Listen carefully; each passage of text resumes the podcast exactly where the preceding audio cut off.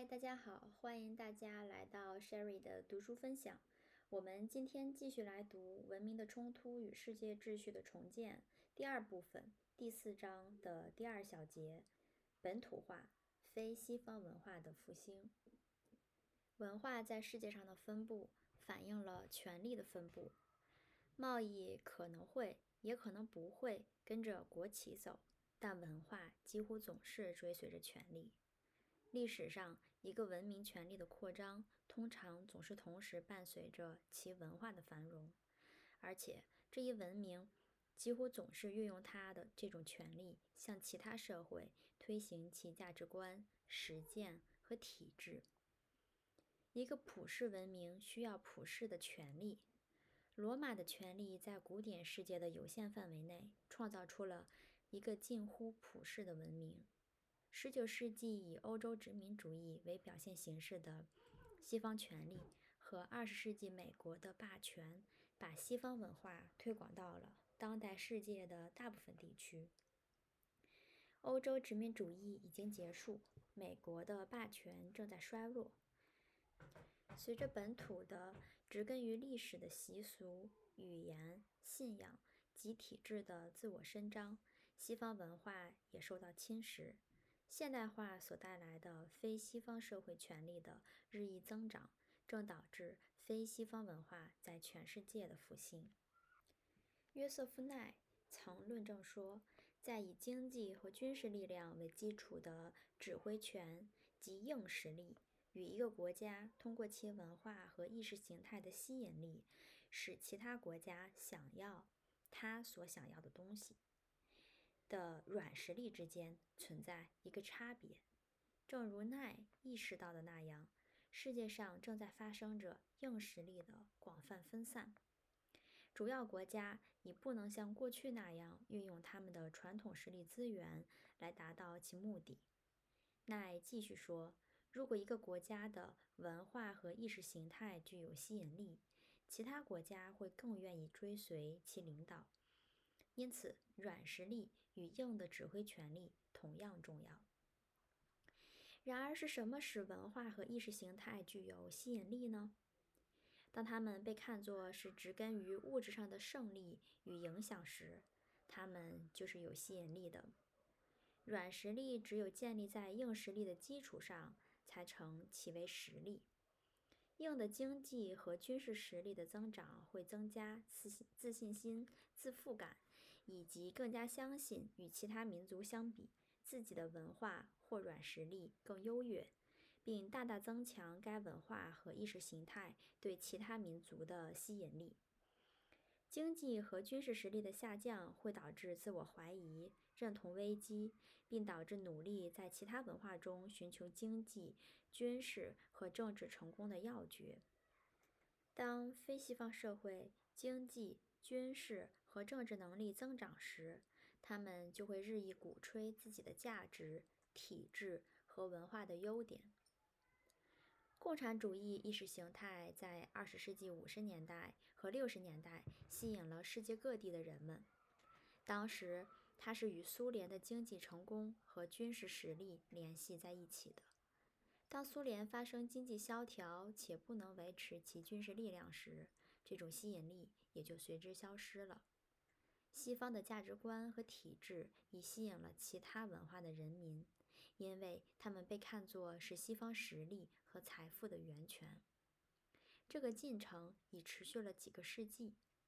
正如威廉·麦克尼尔所指出的，一千年至一千三百年期间，基督教、罗马法和西方文化的其他要素被匈牙利人、波兰人和立陶宛人所采用。对西方军事主义才能的畏惧和钦佩的混合。刺激了人们去接受西方文明。随着西方实力的削弱，西方向其他文明强加入其人权、自由主义和民主等概念的能力降低了，那些价值对其他文明的吸引力也随之减少。这种情况已经发生。几个世纪内，非西方民族曾一直羡慕西方社会的经济繁荣、先进技术、军事能力和政治凝聚力。他们在西方的价值观和体制中寻求成功的秘诀。如果发现自认为可能的答案，他们就尝试在自己的社会中加以运用。为了变得富有和强大，他们不得不效仿西方。然而，现在这种基马尔主义的态度在东亚已经消失。东亚没有将其经济的迅速发展归因于对西方文化的引进，而是归因于对自身文化的伸张。他们论证说，他们之所以正在取得成功，就是因为他们与西方不同。同样，如果非西方社会感到与西方相比自己相对弱小，他们就援引西方的价值观，如自觉、自由、民主和独立，来为其反对西方控制辩护。现在，他们不再弱小，而是日益强大。于是，他们便毫不犹豫地攻击起那些他们先前曾用来维护自己的自己利益的价值观。对西方的反叛，最初是通过宣称西方价值观的普遍性来证明其合理性的。现在则是通过宣称非西方价值观的优越性来加以证明。这些态度的抬头是罗纳尔多罗罗纳尔多尔所称的第二代本土化现象的现表现。在西方的前殖民地和像日本和中国这样的独立国家，第一个推行现代化的人或独立后的一代人，常常是在外国，也就是西方。的大学里接受用西方广为传播的语言进行教育，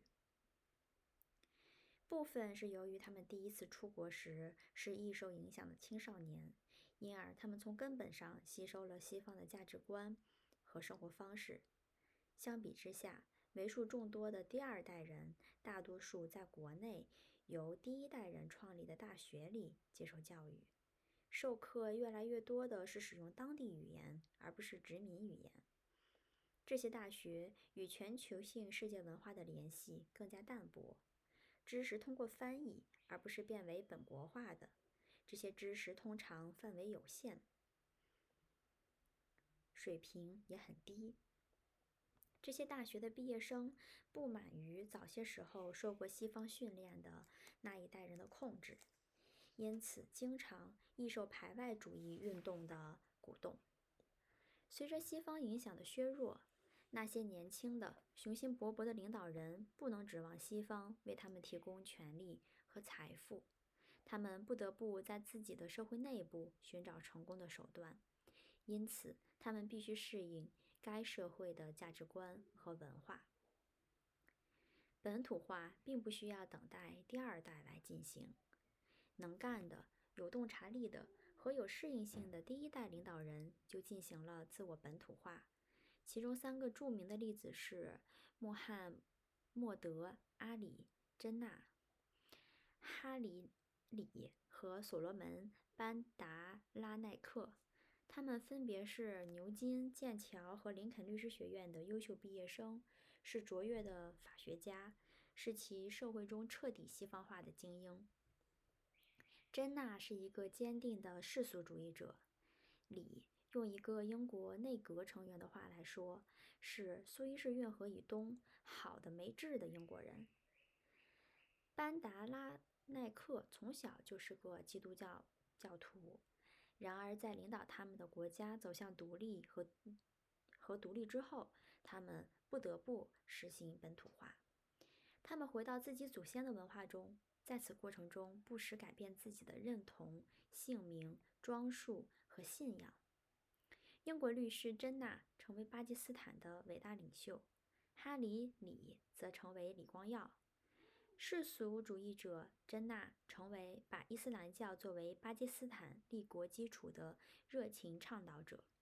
盎格鲁化的李光耀学会了汉语普通话，并成为一个能言善辩的儒教促进者。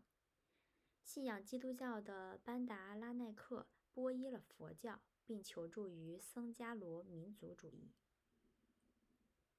二十世纪八十年代和九十年代，本土化已成为整个非西方世界的发展日程。伊斯兰教的复兴和重新伊斯兰化是穆斯林社会的主题。在印度，普遍的趋势是拒绝西方的形式和价值观，以使以及使社会和政治印度化。在东亚，政府正在提倡儒家学说，政治和知识界领袖都在谈论其国家的亚洲化。二十世纪八十年代中期，日本充斥着“日本和日本人”理论。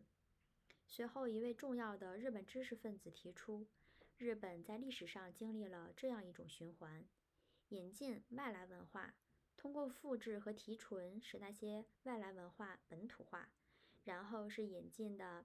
和有创造性的推动力被浩劫，从而导致了不可避免的动乱，最终再向外部世界开放。目前，日本正在着手进行这个循环的第二阶段。冷战结束后，随着西方化主张主张者和斯拉夫文化优越者优越论者之间传统冲突的再度出现，俄罗斯重新变成了一个无所适从的国家。然而，在十年里，当西方化的戈尔巴乔夫被具有俄罗斯风格和西方式信仰的叶利钦所取代时，趋势也随之从西方化转为斯拉夫化，而叶利钦又受到集中体现了俄罗斯东主东正教本土化的民族主义者的威胁。民主的矛盾进一步推动了本土化，非西方社会对西方民主体制的采用。鼓励了本土主义的和反西方的政治运动，并使他们能获得权利。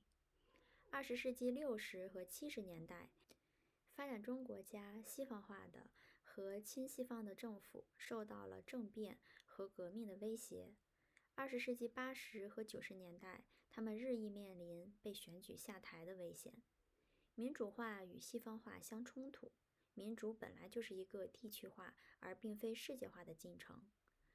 非西方社会的政治家并非通过显示自己有多么西方化来赢得选票，相反，选举竞争刺激他们把自己的信仰说成是最能吸引大众的东西。那种东西通常是具有种族的、民族主义的和宗教的特征。结果是。大众动员起来反对受过西方教育和西方取向的精英。伊斯兰教原教指原教旨主义集团在穆斯林国家为数不多的几次选举中表现出色。如果不是军队取消了1992年的选举，他有可能在阿尔及利亚掌握国家政权。在印度争取选民支持的竞争，可能鼓励了向社会群体发出呼吁和社会群体间的暴力。斯里兰卡的民主是斯里兰卡自由党于1956年击败了西方取向的、具有精英观念的统一民国民党，为80年代钦达纳亚增加罗民族主义运动的崛起提供了机会。